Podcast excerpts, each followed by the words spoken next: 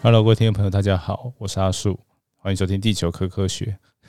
听起来我真的超生气的。对大家听到片头的音乐换了哈，就是这其实是之前比较旧的音乐了，然后有点负面感觉，所以后来就不太用。但是我今天要讲负面的事，所以就还是用一下。本来跟大家有讲过，在脸书上有讲了，在 Podcast 上没讲，但是呃，本来这个月这个礼拜要有两个更新，就是因为国家防灾日的关系啊，所以呢就来。呃，多个一集哦。那本来今天这一集啊是要跟大家谈地震相关的事情，但是呢，因为前一阵子新闻事件呢，诶，让我有点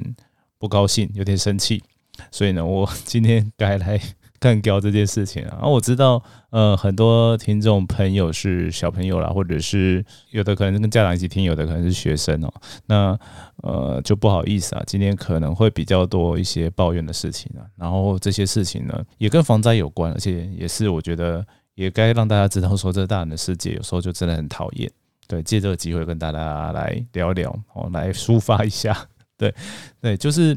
呃，大家不知道有没有看新闻呢？就是现在中央气象局已经不叫中央气象局了，叫中央气象署。对，那呃名字改了，然后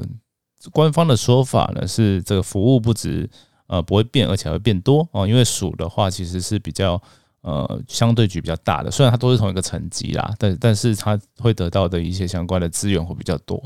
哦。但是呢。呃，就有新闻爆出来，那其实阿树自己本身也知道啊，只是说哎，等新闻爆出来再跟大家聊啊。就是诶，相关人员就是在气象局里面的这些呃公务员啊，然后跟不管是公务员还是非公务员呐，那这些职员呢，其实他们也其实大部分的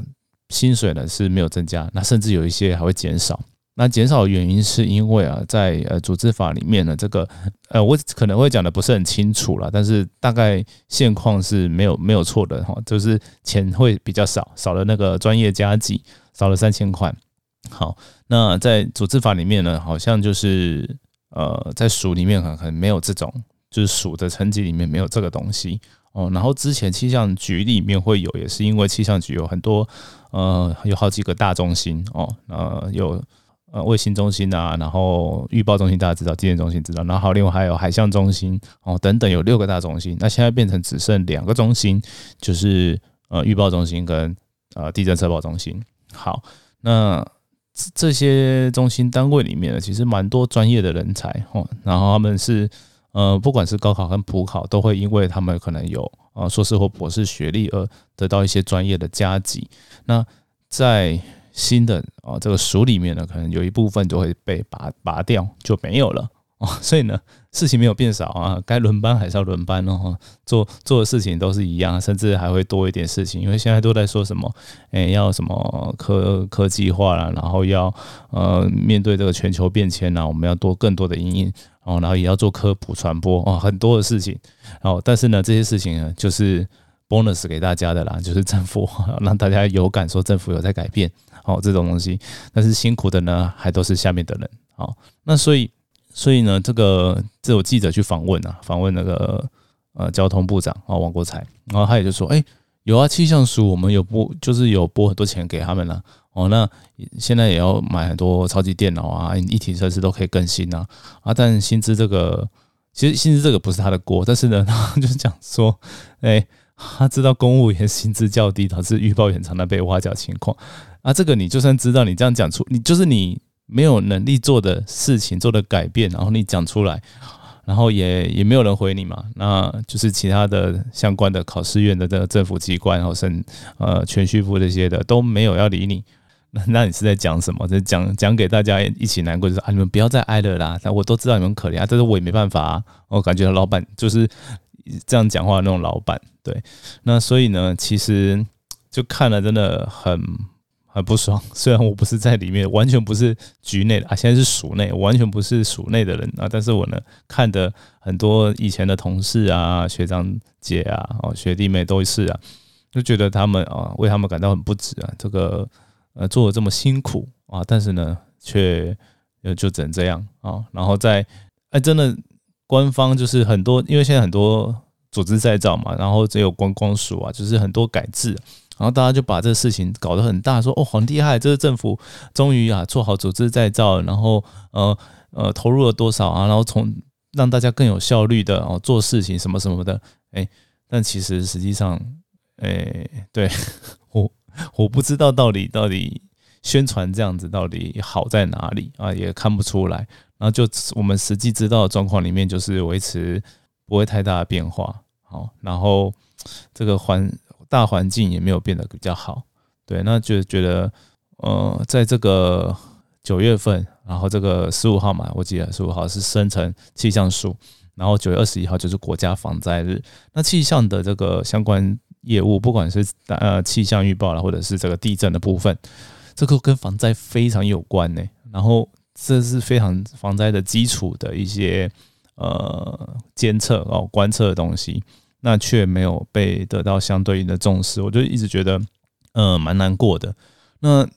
当然阿树有在教育圈里面，然后我也知道说呃国高中尤其是国中更惨，就是我们没有什么地科老师哦。各位同如果是学校的同学，你就会知道嘛，就学校里面其实呃很少专任就是专门教地科的，那他通常都要。兼做别的事情，比如说当呃行政的主任啊之类的，或者是他还要教别的科目哦，他才能够在学校里面呃有足够的时数，然后呃呃存活。对，那啊再加上地科系的科系真的也是少了一点啊，但是即使少，我们也也够提供这些。如果真的要认真的话，是提供呃可以让学校都有老师的。只是说，因为照规定呢，学校老师一定要一定的时数，所以很多啊学校聘一个都可能他都还要做别的事。那如果他聘两个呢，就超过了啊。有可能有些学校比较大，可以聘到两个地科老师，但是第二个地科老师他就不能专门只教地科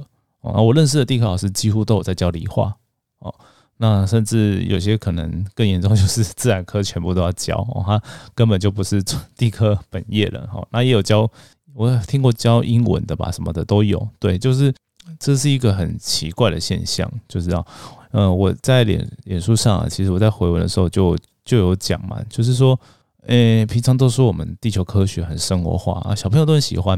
然后它也是很多的应用科学，但是呢，不管对吧，就是我刚刚讲的小学现场啦、产业啦、公部门啊，它都没有得到相对应的重要性对待。对啊，就觉得嗯，我应该要来讲一下，虽然可能我的声音也很小，我觉得长官们可能听不太到。对，然后虽然明年就要选举了，但是我想立委应该、立法委员应该没有人想要淌这个浑水做这个议题啦。对，所以我只能就尝试的呃，用各种方式，用脸书、用 Podcast 跟大家讲。然后更讨、更更难过就是，反正这个 Podcast 很多人不会听，所以没关系，就是。呃，像我在正式里面，因为有马国峰老师嘛，一起合作嘛，他是总编，我是副总编。嘿啊，呃，马老师呢，他有去气象局变成气象署的揭牌仪式，啊，就跟他谈过说，哎，我们要不要讲这些地心的情况啊？他就说这个可能有点尴尬，对。然后我也大概知道了，不想让他难做人，所以呢，我在正式上面都没有发任何相关的议题，我就是在阿叔的地球故事书上上面放这些新闻。然后当然也很感谢，就是应该很多粉丝朋友是听众啦，就感谢你们很多，也就一起同仇敌忾的讲这些事情，然后也帮忙转贴了。但是呢，真的不敌这是媒体啊，就是媒体对这件事情一点都不关心，就是报发个新闻就有的感觉，真的就是每每一家就一条啊就没了，对，然后一天就平息了，对。然后今天看不会人哦，po 我这个，我本来今天想要来录特别节目，就好，我就讲这个。啊，国家防灾日的节目，那当然了，我除了这么多的 抱怨以外，我还是会讲一点正事。接下来就要讲一些呃比较有知识性的东西，然后跟这个主题也有关的，就是啊，台湾的一个天灾的天然灾害哦的防灾演进史。好，那一开始我先从日本讲起来好了，就是上一集我们其实也有提到说啊，日本有常常有一些天灾之后啊，都会做一些。呃，改变，比如说像我们上面前面讲的嘛，就是人与未来啊，防灾馆哦，防灾中心，那他就是因为哦，阪神淡路地震之后啊，他们觉得这个防灾很重要，去把它建构起来的，要让大家知道这个记忆。所以其实我觉得我们常常在说日本防灾好，其实他们也是需要这种呃不断的汲取教训才会变好的。那我就讲，我前几年去听一个就是演讲啊，就是 NHK 的，然后他来讲说，哎，他们跟气象厅合作的那个灾害历史，也不是说一次都到现在这么厉害嘛。然后他就有讲，包含那个 NHK 的开台也跟灾害有关，然后他就追溯到了这个历史呢，其实到从一九二三年的关东大地震哦开始。啊，那那一年呢？其那年的那个大地震呢，其实很严重啊，非常严重。都大家去维基或 Google 一下就会看到。那其中有一些呃觉得很难过的事件呢，就是比如说像呃北朝鲜人因为呃一些谣言流言的关系，然后加上日本那时候其实是军国主义嘛，然后他们就有点排外，然后就就有人哦就发起好像呃清朝末年的那种义和团一样，就是把那些北朝鲜人就杀了。对，就觉得我这个真的是一个悲剧，因为他们什么也没干呢，真的很衰，就是被人家呃传谣言说他们会在井水下毒，然后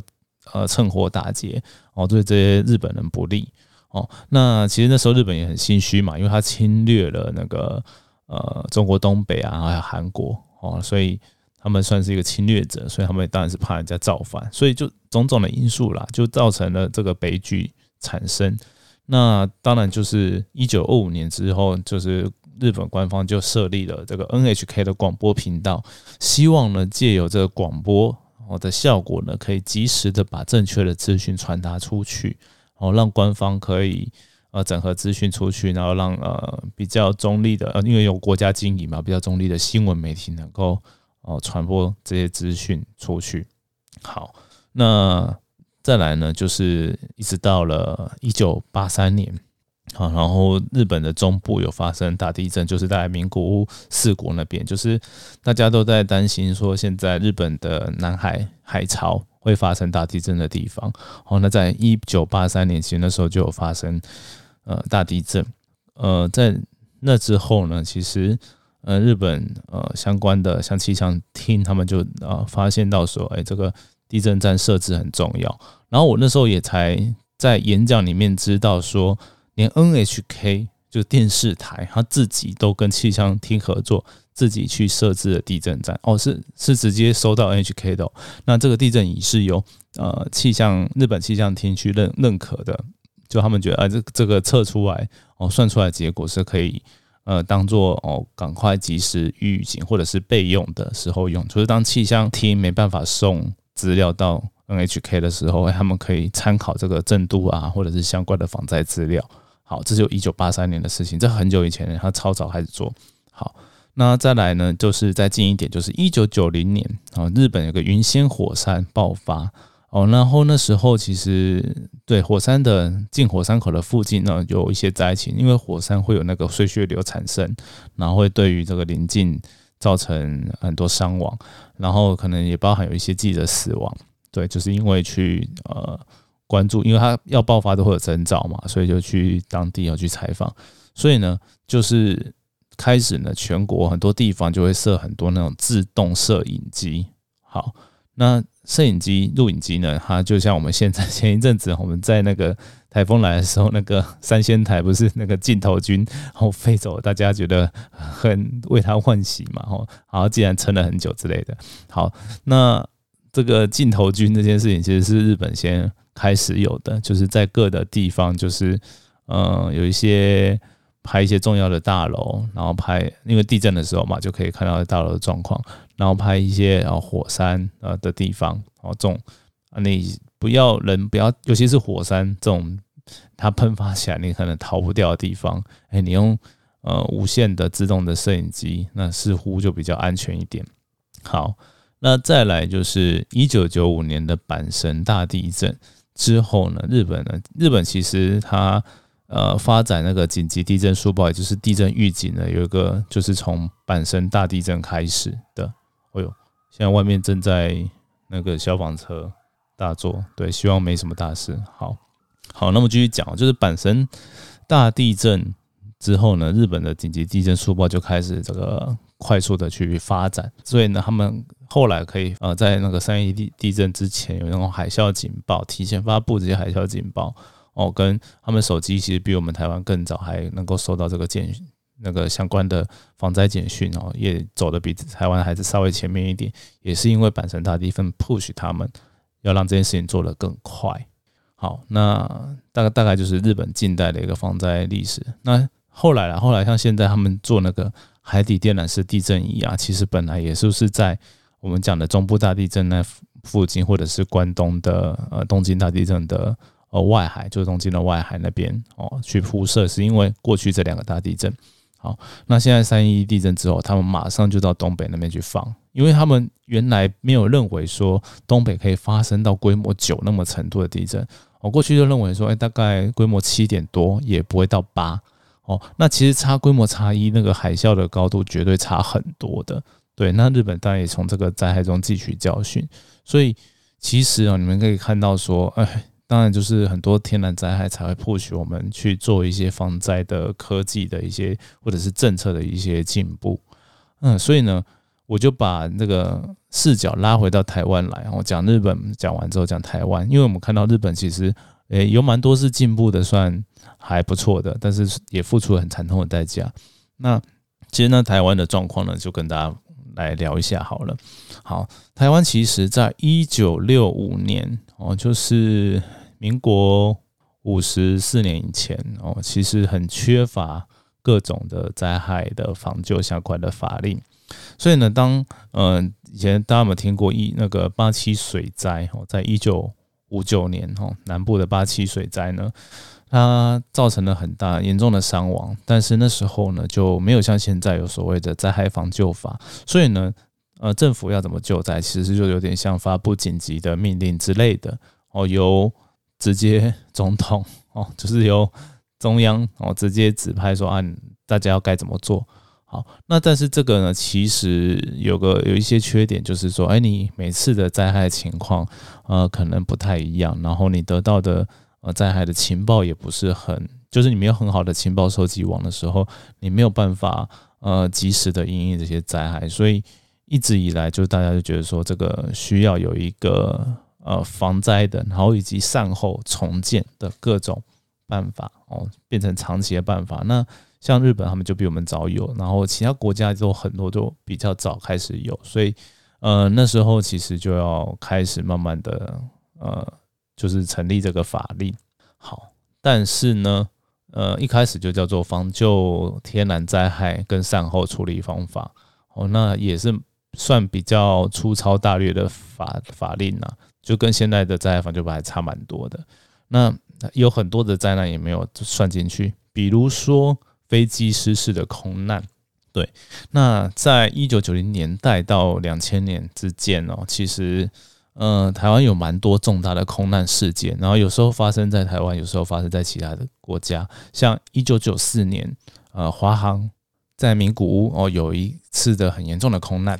对，然后呢，这个空难呢就铺许了灾害防救法，在一九九五年就赶快提报这个草案哦上去，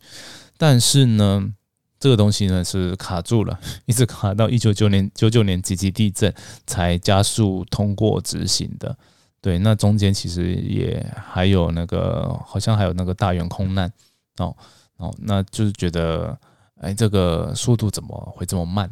对啊，那当然中间还有发生一件事情，就是一九九五年哦，台中的威尔康餐厅，威尔康餐厅哦，它大火，那这个。呃，他是一个，就是他的当初这个大火，那他其实死伤很惨重，很多人，然后有记得也有那个呃演艺人员然后死掉，所以呃新闻好像就闹得比较大。然后因为在那时候，其实这个整个消防的制度还是有一些缺陷，然后建筑的那个消防的法规呢，其实也不完善，就发现到说这个呃威尔康餐厅它其实是非常不防火的哦，所以有点可怕。哦，那后来呢？就是在那一年就警消分离哦，我们才会有消防署啊，不然好像以前警察跟消防是在一起的。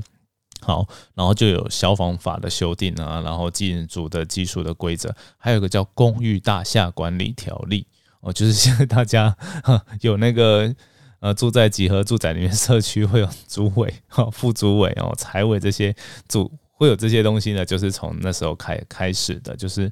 呃公寓大厦管理条例，就是你的呃公寓大厦呢需要有一个长期的自治组织，然后如果呢有一些安全的疑虑，要求这些人来去做维护哦。好。那对，那再来就是一九九九的吉吉地震啊，那吉吉地震完其实有超多的一些变革哦，包含房屋哦的这建筑的法规又再再一次修订哦，所以才会有个说法说，哎，在级地震之后的那个才新建的房子呢，可能才设计或者是新建的房子呢，会比较呃坚固一点哦，因为它的法国防震的那个要求哈，又重新再提高了。然后也重新整理过了那个活断层的浅视图啊，呃，活断层的分布图了，然后就会长期的一直在更新的。我觉得从级地震之后才更新的比较快，对啊。然后我想也是在那时候，其实很大量的资源才会被放在这个呃防灾上面，因为呃七级地震的善后的救灾真的是太惨重太惨重，因为我记得好像呃。在灾后重建的时候是非常，我之前看好像是黄龙村吧，他有写写一本书，然后就写说他当年在接这个重建委员会的时候，一个心情，其实一开始真的是什么都没有，就是我们也不知道怎么样。面对那么大灾害去做重建，因为九二一级地震跟一九三五那个地震完全不一样层级，而且一九三五年新竹台中地震是日治时期，是日本的一些呃政策的一个方式，然后完全不是我们现在就是我们缺乏这种经验，是到九九二一级地震才比较有对，然后当然。还有一些不完备的地方，就在二零零九年的八八风灾吼就发现了，就是在呃二零零九年的时候，八八风灾，我们就发现到说，你国军要去各地救灾的时候，哎，那个指挥体系其实很难融合，因为军人就是听军方，军方就是听中央，好，但是他到了地方呢，他怎么听地方政府？那其实呃就没有一个一个。法源依据啊，对，就其实这很很妙，就是 对，就是灾害这么严重的事情但是我觉得也很合理，因为你要依法行政哦，才不会出乱子。那但是你的法又没有做的很完善的时候，就会出乱子。对，就是这样。所以当然我们后来就有去修订了这些国军协助灾害的防救办法了。对，那到更近代呢，就是二零。一六年哦，高雄、台南的啊地震然后，大家就可能有点印象，就围观大楼倒塌这件事情。那当然，同时呢，那时候也有这土壤异化的相关议题。你看到最近那个大子案，还是很多人不知道土壤异化是什么东西，也随便乱解读，也是很多看到了。对，好，那因为我们二零一六年才开始公布这土壤异化前视图。哦，那时候在公布，其实也蛮急就章的，就是拿现有的资料就给大家看，才会，然后又没有跟大家说的清楚它到底是代表什么意义，所以呢，才到现在才会有这些，有时候会有一些 会误解这个图的意思哦之类的。对，那在呃二零一六年呢，那时候呢，政府也预告说要修订呃建筑物公共安全检查跟申报办法，好，那。这件事情呢，到去年才通过的啊。那去年为什么通过的变快呢？就是因为高雄城中城大火哦。那当然我讲的很斩钉截铁是因为啦，但是这些都有一些相对应的时间关系。你可以发现到说，一个比较大的灾害事件后哦，我们原来做到一半或者是还没做的事情哦，才会做的变快一点，就这样相对应的防灾措施。好，那我刚刚没讲完，就是这个城中城大火之后呢，发现到说，哎，有很多集合住宅啊，它如果年纪比较老一点的，然后其实都还蛮危险的。就是呃，台湾嘛，你就知道，很多时候啊，我们建商盖好房子啊，都蛮过去还蛮常见那种二次施工的，就是政府也没有抓得很严，然后你可能。有些时候在检查的时候，在发给那个使用执照的时候呢，都还是合格的。但是呢，在二次施工之后，你就加了一些不合格的东西。对，像我住的地方也有啊，就是你铁门外推啦，然后呃阳台去做一些违建啊什么的都有。好，那所以呢，现在就是要呃做这公共安全检查。那相信如果大家呃我不知道其他县市啊，至少台北新北是。在今年哈三月就是已经要去申报了。好，那就是开始在各县市有在落实，所以就是落实说我们哦防火通道要净空啦，就是你坐在社区里面，你不能在你的走道上面堆那个杂物鞋柜，但有些人很夸张，就是把那个鞋柜堆到跟天花板一样。对，然后还有就是我们像我们社区的天花，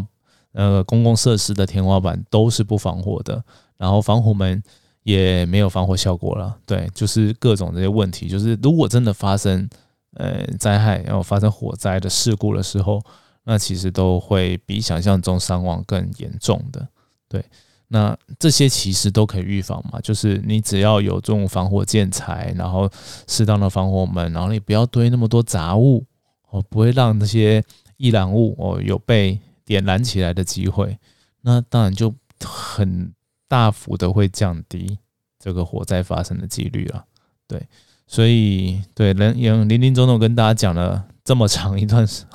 就是从日本的，然后讲台湾的这些灾害防救历史呢。奥数呢，就是想要给除了给大家这个一个大灾害防救眼镜的概念，也给大家一个 idea，就是好像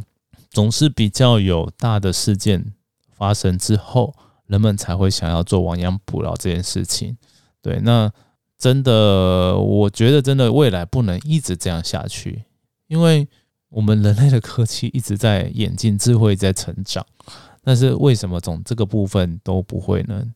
在呃前上一集啊，就阿田有跟大家分享这个防灾未来馆的心得哦，他也有跟跟我在私下有聊到，就是说其实日本那边的那个展览也会告诉大家说，很多时候我们人类因为灾害不是常常都会出现嘛，所以呢，为了自己要住得更舒服一点、更舒适一点。所以呢，就忽略了这个其中在里面的灾害风险，总觉得呢这个问题呢就是不会发生在我身上，就是 我没有那么衰。对啊，这这也不只有台湾人是这样，很多人类就是本能性就会觉得这样，然后错误的去判断了这个风险。那当然，我看起来啦，就是 台湾目前很少人去讨论到这一块，这是我觉得比较忧心的地方。所以。希望可以抛出来，就是让大家知道说，我们既然知道有哪些作为是重要的，是对的哦，比如说你 你呃气象人员的养成很重要。当大家揭露出来说，哎，我们这薪水都比不上这些民间的防灾产业的时候，我们是不是需要投入更多的资源在里面？然后或者是像我刚刚讲的嘛，人们为了为了要过得舒适，会把科技。做去那个用途，所以我我我当然知道，比如说我们的呃气象对于民生，对于我今明天要不要带雨伞，就是降雨机的预报，然后对于农业什么的都很重要哦，让我们活得比较舒服好一点点的。但是讲到农业比较特别，因为农业有可能会有一些灾害，比如说嗯，我们如果大家抢的种一个东西的时候，哎。没有算好，大家算好时间的时候，哎，可能到时候会啊产量太多，那其实基本上农人反而是亏钱的。所以如果活用这个气象的概念，可以在知道说，哎，我其实适合的时间蛮长的，我可以跟大家稍微错开一点播种的时间，那这样收获的时间大家就可以得到双赢，那也比较可以避免这个呃财经上面、金融上面的一个灾害。好，这是题外话，但是。就是很多啦，很多这种东西，其实，我们政府没有想那么多，好，然后他就觉得说我尽量就是做人民有感的事情就好，但是有些其实是 短期间看不出来的哦，那长时间才看得到的，那这些东西呢，到底呃谁来去帮我们想？我我真的 就觉得有点忧心呐，所以好了，今天也这样子谈了半个钟头，这样简单来说就是。诶，请大家，那如果关注这件事情的话，可以，呃，我不知道是什么方法，因为我不知道听众有没有人认识的什么立法委员，可以帮我去跟他们讲说，哎，要关注这个议题啊之类的，或者是政府官员，那就只能，嗯，尽量在网络上发声，转贴这些资讯吧，就这样。好，那今天算是比较。特别的一个九二一特别节目，就是在看给这个台湾的防灾没有做得很好的一个一个概念，就也不是没有做得很好，做的还有很大的改进空间啊，我应该这样讲好了。最后还是正向一点，就是我们当然我刚刚前面讲的嘛，就是有很多的法令也因为这些灾害有在做亡羊补牢的动作，但是我是希望啦，有个期许就是未来不要再这样，我们可以有远见的。哦，先做好这件事情，就像那时候几级地震哦，我们很快的可以把震央掌握，其实是一件很厉害的事情，因为我们提早就是像日本是遇到的阪神地震开始开始做紧急地震速报，但我们可能看日本或者是更早其他国外的地震有，我们比较早开始播放这些地震仪而得到这个效果。那希望不是只有一两次哦，有这种比较奇迹式的一个经验，希望可以更多。然后不要再亡羊补牢，就这样。好，那今天的节目就到这边，我们就下次见喽，拜拜。